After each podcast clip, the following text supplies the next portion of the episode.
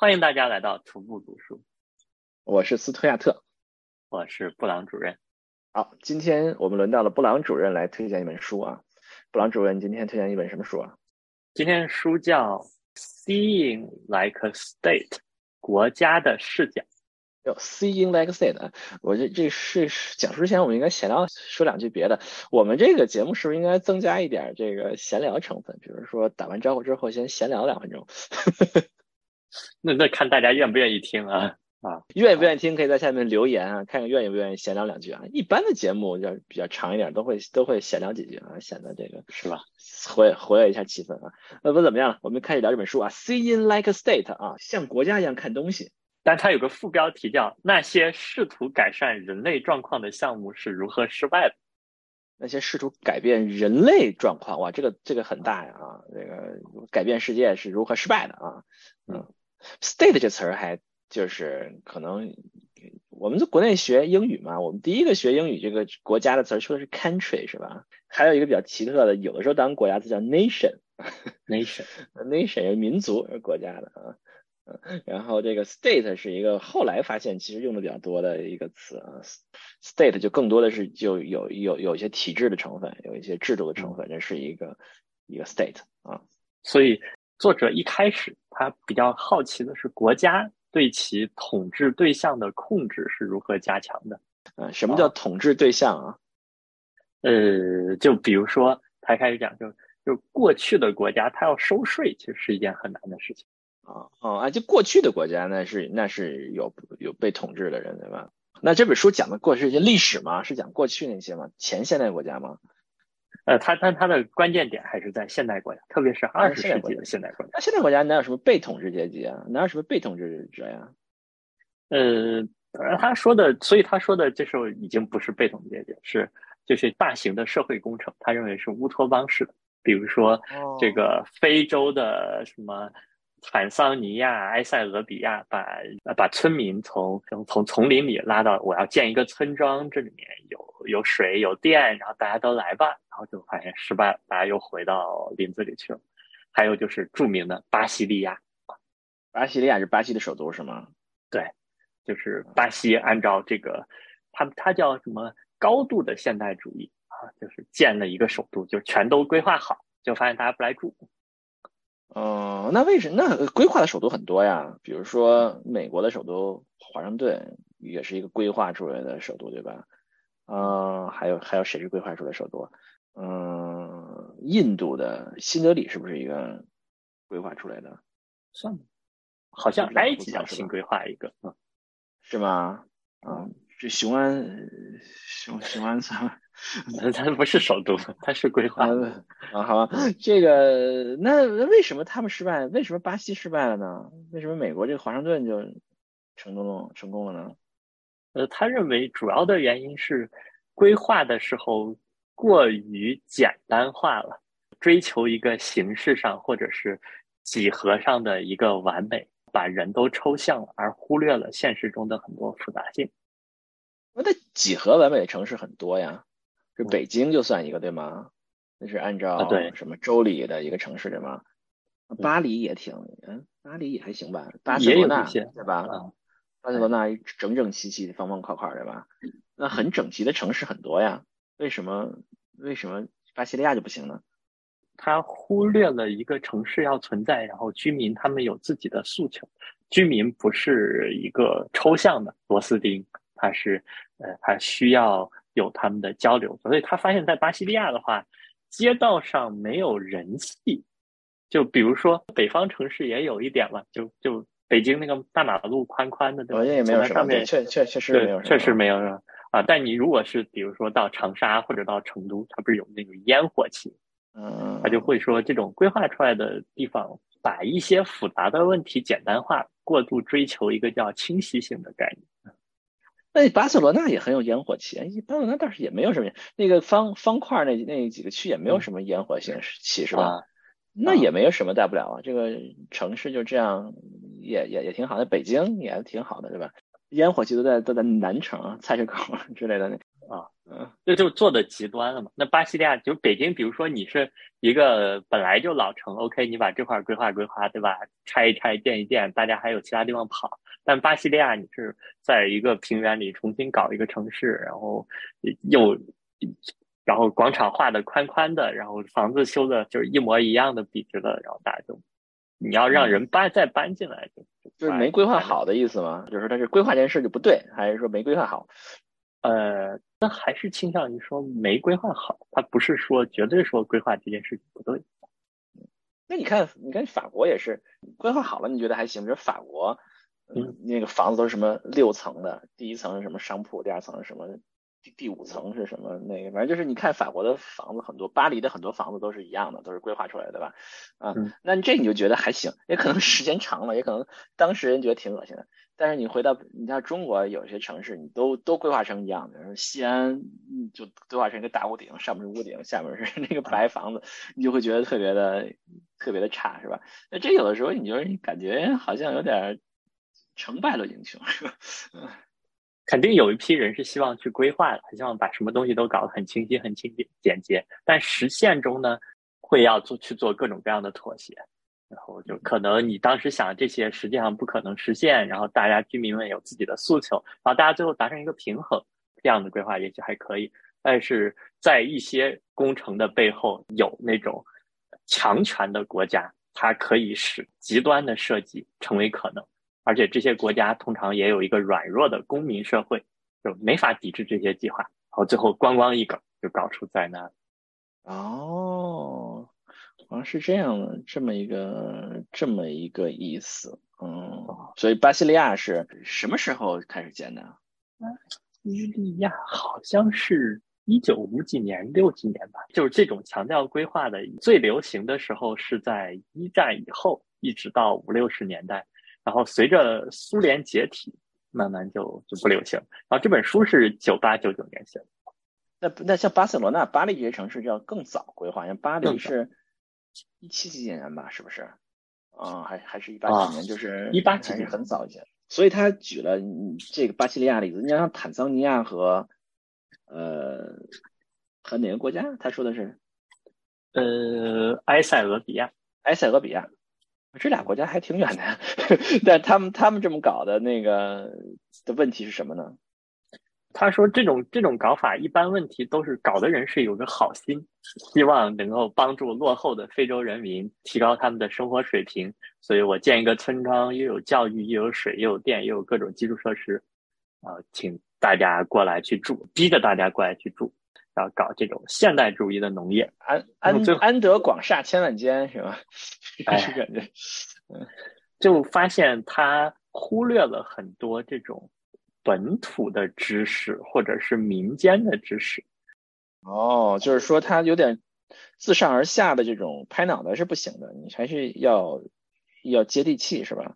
哎，对，有一点这种感觉，就有点像公司里老板拍一个脑袋说啊，我们已经到危险的边缘了，我们要发起一个战役，希望大家能一起努力啊，我们提升组织能力。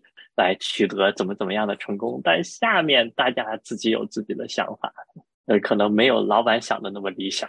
没有老板想的理想，但是这规划是不知道如何吸收下面的这些信息或者下面这些需求，还有点这个，他为什么？就是因为他和他的制度有关系吗？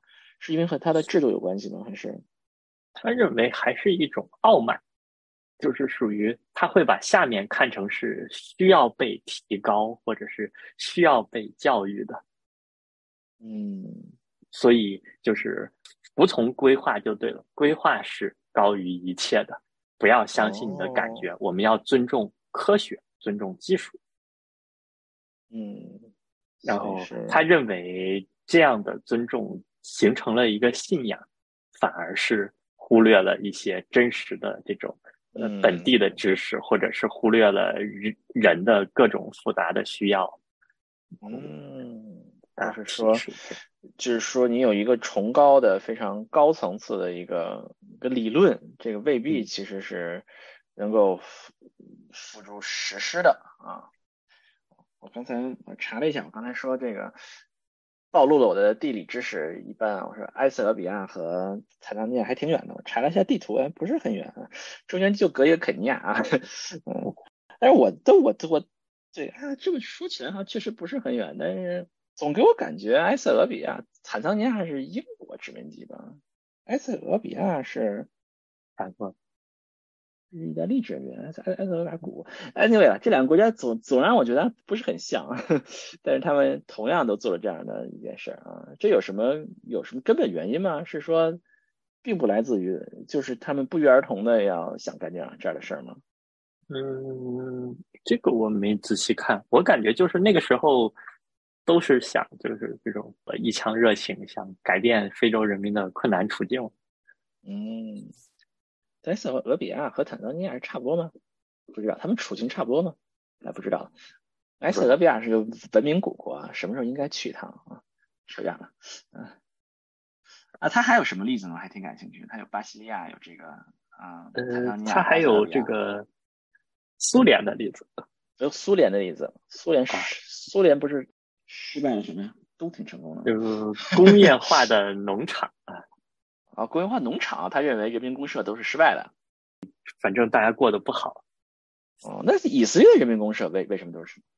以以色列有人民公社是？我不知道。以色列有人民公社呀，以以色列啊，这么说，以色列其实很共产主义的。这个苏联早期有一批的那些革命者其实是犹太人嘛，就是以色列也也有一批这样的共产主义的想法在的啊。他其实他有一批。人民公社吧，好像还挺成功的啊。嗯，以以色列受共产主义影响还挺深的啊。现在估计是很就是没有那么明显了啊。这种国家项目也有一些成功的例子，其实巴黎就算一个相对成功的例子。还有大家一般都举明治维新。你要这么说，美国。啊对啊，美国也是一个比较成功的例子。美国那些开国元勋，那些写美国宪法那些人，那些就读了一些法国启蒙思想家的书，然后就就认为需要设计这样一些制度，怎么怎么怎么三权分立，怎么怎么样，那他们就真的就就就达成了这么一个社会，然后也不能说达成了吧，就是他们至少他们把这个社会做起来了，并且认为是一个很有生命力，部分达到他们想设计的目的的一个制度。那也是一个成功的例子，所以感觉其实是很复杂的，就不能简单的判断说谁一定成功，谁一定失败，还是要有很多很多复杂的因素。感对，你放在放在中国历史上，这失败例子是比较多啊，什么王王莽新政、王安石变法、王安石啊，嗯，中国三大变法是什么来着？啊，商鞅变法、王安石变法。还有一个什么啊啊？中国历史书上说的那是那是百日维新的那个戊戌变法啊，是不是啊？那个好像另外一些历史书上说三大变法是张居正变法，不不不管怎么样，算都失败了吧？张居正那算失败了吗？就没失败也没成功的感觉啊。秦朝算非常成功的吧？是是两千年都是秦制嘛，对吧？商鞅变法那是相当成功的，是吧？嗯。哎，说到秦朝，这就涉及到这本书的一个一个核心的概念，它叫清晰性，就是你怎么样能够去，比如收税，就他还会说收税，我我想要收税，我需要什么？第一要统一度量，第二要给大家都有名字、有姓、有名字，就是说说西欧中世纪，可能英国中世纪那时候，百分之九十的人。就是六个名字，什么 John 什么哦，然后如果这个人是铁匠，他就叫 John Smith，然后如果人他他住在山底下，他是什么 John Underhill，如果这个人是个结巴，他就什么 John 结巴，方便大家去认，而且那个姓可以不断改，什么他儿子如果是个木匠，他可能就是什么 John 木匠，所以说这这种收税就很难收。哦，所以要想这国家达成清晰性。要达到这种统治的效率啊，一个书同文，统一文字，相当于统一语言了。还要统一度量衡，要修建交通，还有就是要让大家有好的姓名，我能统计人口。好像这件事情，古代中国的在这方面的现代性是领先了西欧，就应该是秦制的原因，使得一个大的国家能够有效的统治。从另外一方面也造成了这个中国进入现代的这个过程就比欧洲要曲折的多。是这本书的观点，呃，引申出来的。嗨，呃，这本书还说到中国秦制，说这么多。哎，说起这个，我这个我我想讲的一本书啊，那那是什么时候准备好了来讲？他这本书我觉得非常非非常震撼啊。过去我们看书说国家是是是是为什么发生啊？是因为有这样的需有功能学派，就是因为有这样的需要啊，需要治水啊，需要大工程啊，所以需要有国家是吧？那冲突论呢，就像像马克思主义这堂就认为国家是统治统治的工具，对吧？我们，需要有统治啊，为了统治别人，我们有建了这么一个国国家，对吧？这是这这这这观点啊。他们他说那本书说什么呢？农业为什么会发生啊？所以他说为什么农业会发生，是因为国家 是因为国家要让这些人定居在那儿，所以才能收税。所以是国家创造出了农业，而不是反之啊。剧透一下，回头我们可以。所以这本书的观点，国家创造了农业，而不是农业那么促进经济发展有了国家。对，他不是说农业发生了，给嗯，就因为有定居在那儿了嘛，所以就有剩余嘛，所以就是就是就是你就你就有剩余嘛。你如果是狩猎呀，你如果是打猎，你没有什么剩余，你走来走去的，你怎么可能有剩余呢？对吧？你都搬着走嘛，是吧？啊，就没有什么剩余，对吧？因为定居下来，所有的剩余。对吧？剩余可以供给，可以养一些这些闲人，是吧？就养出了一个国王，是吧？国王又来帮助你治治水，是吧？啊，他的观点就是就是说，这个这个这个农业这件事情就是国家创造出来的，就是有人要统治你们，所以就就让你们去那儿，就在那儿种，不许跑，不许跑，我可以收税啊。当然，这这具体机制不是这样，但是他的观点就是这样啊。这个听着就挺像西西周的那个封建制嘛，就是我把田划吧划吧。然后让大家就在种这个田，然后我就可以收钱，然后收了钱我就可以养军队，然后然后养一些官员。哎，你很上道啊！这这这个这这个学院学院有两本书啊，我到时候一定会介绍这两本书。这个我非常非常震撼这两本书啊，但是这个需要准备好啊。那这两本书名我们回头放到 show notes 里面啊，也可以啊。这本书一一本书是它的这个名著叫做《The Art of》。Not being governed，啊，就是不被统治的艺术。这本书好像译译成中文版了。如果我没记错的话，《不被统治的艺术》跟我们今天这本书是同一个作者啊？是吗？啊，James Scott。对的，啊，对，就是我要推荐这个 James Scott 的两本书啊。我是怎么知道这本书呢？这本书其实我后来发现，在现在的这种博客圈里好红。那为什么呢？呃，因为它跟现代科技的发展是有一点点关系的。我我读过三篇文章啊，第一篇文章是叫做 “Seeing Like an Algorithm”，“Seeing Like Algorithm”，算法的视角，它是讲 TikTok 如何设计它的产品，使得它能收集到高质量的数据。嚯，这是 我你把我的头脑中已经弄得非常的非常复杂了啊！因为大家一般都认为说这个 TikTok 的算法如何如何厉害，然后他说，其实他们用到的算法跟主流的没有本质上的区别，主要是他们的数据质量高。为什么数据质量高呢？因为传统的互联网的产品设计都是用户为中心，我要让用户用的爽啊，包括苹果，让用户用的流流畅。但是 TikTok 采取了以算法为中心，就是要让算法。收集数据收集的少，收集数据收集的质量高，这样子我通过算法来给用户推荐的那个视频质量就会让用户满意。嗯，那这个这跟这本这这本书有什么关系呢？啊，他不就是他就是从这本书得到灵感，所以我觉得这本书是一个网红书。我 Google 了一下这两本书啊，这两这两本书是这个 James C. Scott。这本书《Seeing Like a State》是一九九八年啊的的一本书啊，我我看过大受震撼的一本书，就两本的《The Art of Not Being Governed》啊，非常震撼的一本书，是一九是后后面他后一本书啊，《Against the Gain》是他的最相对最新的一本书啊，一一九二一二二二零一七年，就是我说的那个他认为是国家创造了农业的这本这本书，二零一七年这本书啊。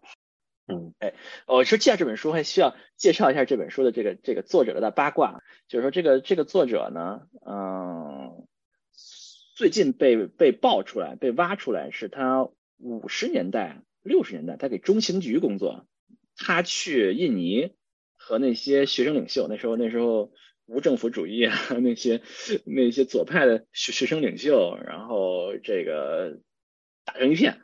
然后就写报告，就交给中情局，把那些好像听意思是把那些学生的名单都给交给他们，然后中情局就就很多那些学生都被干掉了，都被屠杀了什么之类的。但是他后来呢，被认为是他写的后面这些书被认为是同情无政府主主义嘛？就是你看这些书都有一个共同特点，就是他有对于无政府主义有一些同情，对于政府有一定程度的这个呃批评，对。对于如此同情无政府主义的这么一个一个学者，竟然当年 被 CIA 工作，把一堆把一堆印尼学生领袖给这个给给出卖了啊，很多人都被屠杀了啊，这个就是让这些推特上、微博上很多人大跌眼镜的一件事情，是一个大瓜啊。James C. Scott，但不不管怎么样了，他的这个这这几本书写的还是很令人震撼的啊。哎，但这本书我还并并没有看过啊，我回头应该找来看一下啊。Seeing like a state，好吧，说回来了啊，继续说这个，他嗯，这是个网红书啊。这这个为什么 TikTok 对这个有有这个灵感？就是说不能上层设计，要和群众打成一片，是吧？这本书说的是上层设计不 work 的情况，TikTok 可能像是一个上层程序 work 的情况啊，就是他们错了啊啊。就有的时候上层设计也是能 work 的，但你说 TikTok 真的让人类的状况改善吗？这又不好说。科技是个双刃剑吧？我觉得，嗯，这个 AI 是一个需要被控制的一个 一个技术，像核核技术一样，对吧？这个我觉得很难说它是正面的还是负面的，但科技它就在那儿啊。哎，我还我还非常感兴趣这个。James C. Scott 还说了一些什么有意思的观点啊？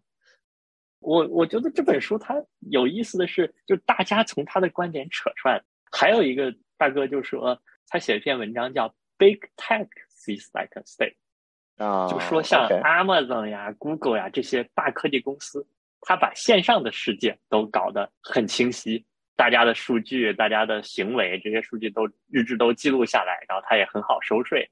还造成了一个副作用，就是它使得可以出现一些很复杂的供应链呀等等的东西。就是他也是说了一个比较正面的，这些大的科技公司使得人类的状况有所改善，能够去搞出很复杂的系统。因为就正是因为它降低了呃局部的不清晰性或者模糊性，或者让他们更规则，使得一个整体的更复杂的东西是有可能。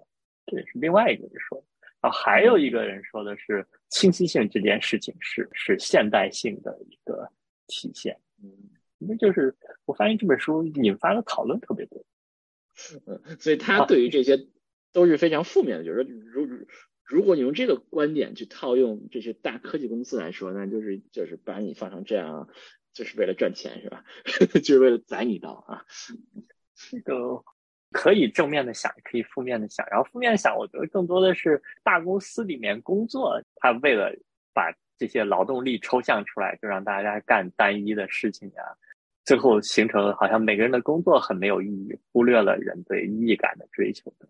嗯，好像是这是大公司的一方面。嗯，还挺还还其实挺有意思，就是说你会觉得。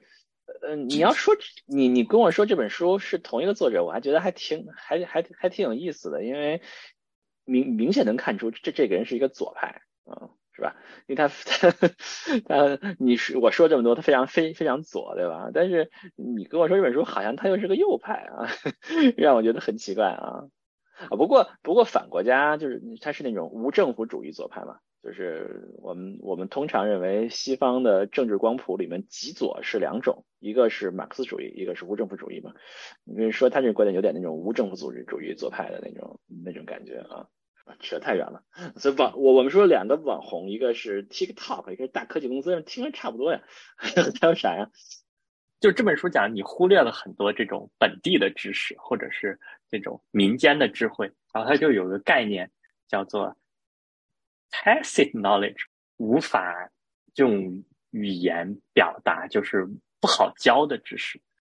就你怎么骑一个自行车？然后这些是是要靠这种身体的反应，你没法说，我我给你描述一下怎么骑自行车你就会了。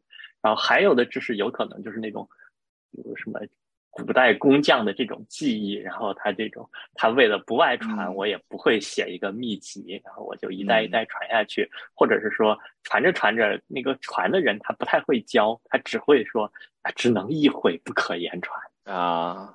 啊啊！还有一种就像是有些好像他会把它归于企业文化，嗯，就是属于是一个组织的。形成的一个知识，啊，不是说啊，我去看别人写了一个企业文化的书就能拿到我企业了。就就打个比方说，呃，以前 Facebook，你刚进来一个小年轻，几下就是 done is better than perfect，然后，就开始像 Facebook 那样工作。但你想把这个文化输出起来到一个别的公司，说我也想像 Facebook 那样，容易啊？就说就是人的有很多知识是这样子的。嗯，这有道理啊，就是说，嗯。我这这个这听上去非常的无政府主义，呃呃，这个这个这个和和右派那种就是自由经济的那种还不太一样啊，就是他并没有说看不见的手能够把这些信息能够汇总起来，他只不过是说国家汇总不起来，对吧？他还是有点那种在政治上我们会有一些需要有一些本地的决策能够帮助，他并没有说市场可以可以解决这个问题，对吧？所以这也是一个，这这这也是一个，其实对我们中国从小来说，我们对于无政府主义的理解是非常少的。我觉得，但但是这个人他多次否认他是无无政府主义者，这本书我我也我也没看过啊。但是你从引申出来说，你确实是提出了一个问题，就是有一些东西，嗯，大政府不叫大政府，就是就是非常集权的政府可能是看不到的，那可能市场也不行。嗯，就有些不是所有问题都能靠市场解决，嗯，那这些问题怎么办呢？这是一个，我记得好多好多年以前，然后那个时候坐车从匹兹堡去康那儿，当时就在跟车上跟其他人讨论问题，然后别人就问我一个：你喜欢小政府还是大政府？啊，问这个问题人通通常是个右派啊，突然一个共和党共和党支持者啊，嗯。后来你会发现那人是个右派吗？不知道，嗯嗯，我就记记得这个问题，因为好像我们从小不会去去想这些问题。对，所以我我对于我的我的理解啊，是就是美国的右派，就是美国右派上面是是喜欢把左右给解释为大小政府之争的。你如果看美国的政治讨论的话，共和党那边他们会。经经常不停的说这件事儿为什么不能做，是因为政府在要大政府啦，政府要不能做这个，政府弄那个，政府政府低低效。他们说不停的说政府大会怎么怎么样，对吧？但是左派从来都不会说政府大好，对吧？所以就是说你把这个问题提出来，就就像是右派提的啊，就是有这个问题啊啊，比如说国内的右派。也比较喜欢说大小政府啊，比比如说我在本科时候深受影响的一个贵校的一个教授啊，秦晖教授是吧？就非常喜欢说大小政府啊，他就非常喜欢把左右派给给说成是大小政府之争啊。国内也是这样的，我觉得呃，我们也从小受了很多这样的科普啊。但是当然主旋律肯定不这么说啦，主主主旋律里面大政府小政府的问题嘛啊，那就就不说这个问题啊。但这本书他没有说大小政府，对吧？这本书没有。这本书主要还是说国家的控制是怎么增强的，以及为什么有这样的项目，以及这些项目是如何失败的。嗯，它背后的道理。所以这本书讨论的这个话题我还挺感兴趣的，因为它讨论的就是一个现代性。嗯，现代性就是就司徒，你的理解什么是现代性？哇塞，这这这问题深了啊！什么是现代性？现代性应该是和，嗯，对应传统来讲吧。这个这个马克思主义啊，我们从我们从小学马克思主义啊，这个，嗯，传统社会是个是个什么社会？这是人是受控制的吧？我印象中，从封建社会里面也是人受人要受受受控制的嘛。嗯，你是你是谁的谁的属民嘛，对吧？不是一个独立自我的个人。而情辉的话是受束缚的，这是我的理解啊。嗯，如果人真正的解放了，人是一个独立自我的个人，可以为自己的行为做决策，这就是一个现代现代国家了啊。如果我的理解啊，他是什么观点？在这本书里，他侧重说现代性的那种清晰。现代的国家为了搞明白这个社会到底是怎么回事儿，它会让国家的控制变得更强。国家控制变得更强嗯，对，但是认为这是现代性的一个显著特征。我自己会看到说，好像现代性也有这种追求进步啊，追求发展啊，但是追求增长，好像这也是一个嗯现代。哎，这个这个说国家更强，这这个是就是呃，西方人讲历史传统的说法。西方是从中世纪转转段为现代社会的，中世纪是几个权力制衡的，是吧？宗教的权利啊，这个封建领主的权利，他们互相互相制衡的这么一个一个权利，并且它是一个封建领主，并没有一个一个强大的国家嘛。嗯，那后面是民族国从一个强大的国家开始把那些是吧？宗 宗教都赶下去了，嗯，可能是从这个角度上来说，我们中国是一个完全不同的道路啊。我们中国的是一个完全是一个一个强大的国家，从秦朝就开始了。呃我们中国，嗯，按按照他们说法，那时候就应该是一个现代国家了。嗯，这个，嗯，有有点说不太清楚这个这个观点了。我们中国国家向来就很强啊。嗯。不像西方国家从罗马帝国灭亡之后就都很弱啊，所以他是从这个角度来讲吗？还是说他认为中国古代历史上这这个属于是现代吗？这本书没有提到中国，他只提到了苏联。哦，还苏联，苏联，说彼得大帝算是他们的现代吗？从这本书上说，还是从列宁开始？对他第五章叫“革命的政党计划和诊断”，就他会提到列宁的观点和列宁的反对派，比如说罗莎·卢森堡的观点，但他对列宁主要是持一个批评的态度。嗯，是反对国家的啊，好吧，还挺有意思，应应该去应该去看一看啊。嗯，应该去看一看嗯。嗯。那这就是我们今天这本书。今天我们今天叫 Seeing Like a State 啊，这个著名的这个著名的这个有大瓜的人类学家啊，James C. Scott 啊，在他还没有放飞自我的时候，写了一写了一篇著名的书 Seeing Like a State。啊，这本书也是有中译版的，是二零一九版啊啊，由中国由社会科学文献出版社出版。删的严重吗？呃，有删节。但它会在页面的右边，就是标注说这在原书的第几页，所以就能看到删节主要在哪。哦哦，还还还还能标注出来啊？好吧，那还不错啊，还可以找一找这个这个原文啊。好，来去看一下这个 Seeing Like a State。嗯，那我们就后会有期。呃，就是结尾的那个什么点赞哦，对，还要说那个点赞是吧？啊，好，那个，呃，这个那就我们今天就这样了。那喜欢我们节目，请给我们节目点赞，然后订阅我们节目。嗯，好，那我们就后会有期。后会有期。